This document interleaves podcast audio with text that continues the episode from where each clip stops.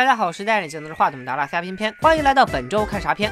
目前《流浪地球》已经获得四十四亿票房，还加映两个月，这是要挑战《战狼二》票房冠军的节奏啊！但是偏偏觉得还是很有难度的，毕竟上周五的《阿丽塔》五天打下五亿，豆瓣评分七点六，口碑也还不错。未来两周引进的也都是实力强劲的大片，比如本周，呃，好吧，本周依然只有四部新片可看，但是大家不要悲伤，不要心急，这期节目还是非常短小精悍的。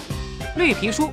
不好意思，各位，我又看过超前点映了，好看，很好看，非常好看。相信大家就算没看过绿皮书，也听过这部电影了吧？刚获得奥斯卡最佳影片、最佳原创剧本、最佳男配角。除此之外，他还获得了以下奖项和提名，真拿奖拿到手软。电影改编自真实事件，而绿皮书也不是一本防止如何被绿的书，而是一本叫做《黑人旅游绿皮书》的刊物，里面记录了美国各地对黑人友好的餐厅和旅馆。现在的我们可能没法理解，但当时在美国种族歧视最严重的南方，黑人走错地方是可能会被活活打死的。电影《绿皮书》的故事背景就是年代那会儿，一个黑人钢琴家要去南方巡演，他找了一个白人混混做司机，两个人从一开始互相嫌弃，到最后放下偏见，共度难关。是的，这还是一部温情的公路喜剧，类似于《人在囧途》和《泰囧》。一个连总统都大加赞赏的黑人钢琴家，一个在夜总会看场子的白人老炮，阶级和种族的强烈反差感，让整部电影充满了笑点。至少偏偏看了那场点映，笑声不少于今年春节档的任何一部喜剧。目前全网也是一致好评，IMDB 八点三分，烂番茄新鲜度百分之七十九，也不算低。爆米花指数更是达到了百分之九十三，就算豆瓣这几天评分有所下降，也依旧是八点九的高分，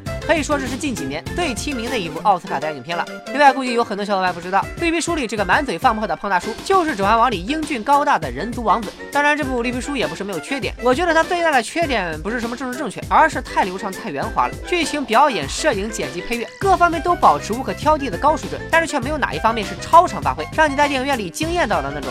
呃，好像也不算啥缺点吧。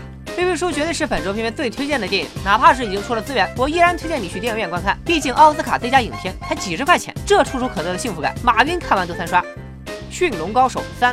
不知不觉，《驯龙高手》都出到第三部了。回看前两部，成绩还是挺耀眼的。二零一零年，《驯龙高手》携手乌鸦仔横空出世，豆瓣八点七分，位居豆瓣 TOP 二百五榜单第一百一十八名，同时拿下第八十三届奥斯卡最佳动画长片的提名。时隔四年，《驯龙高手二》上映，以四亿票房拿下了二零一四年中国动画电影票房冠军。《驯龙高手三》作为这个系列的最终章，大家且看且珍惜。第三部同样延续了之前两部的套路，但是与前两部不同的是，这次的乌鸦仔居然有了女朋友，一只肤白貌美、脖子以下全是腿的雌性光煞飞龙。我就是死死外面。从这跳下去也不会吃你们一口狗粮的，哎，真香！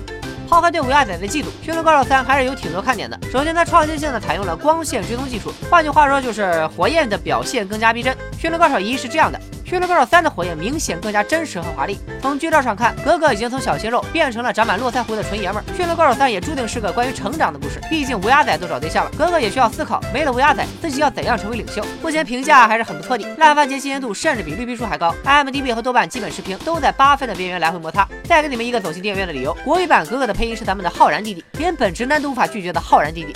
逆罪，这周虽然没有国产可怕片，但有国产悬疑片啊。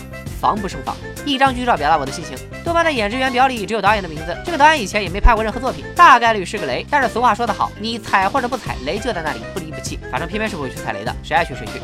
三三变三变啊！这片子是本周二上映的，讲述了人民干部带领大山里的农民脱贫致富的故事。见海报识主题系列，改革开放四十周年献礼作品。来，大家和我一起念片名念十遍，学习一下。总的来说，本周的四部电影：《绿皮书》适合提升逼格，《驯龙高手三》适合约妹子撩汉子，《逆罪》适合想分手不知道怎么开口的情侣们，《三变三变》适合增加思想觉悟、服务党和人民。这么一看，果然每部电影都有上映的价值啊！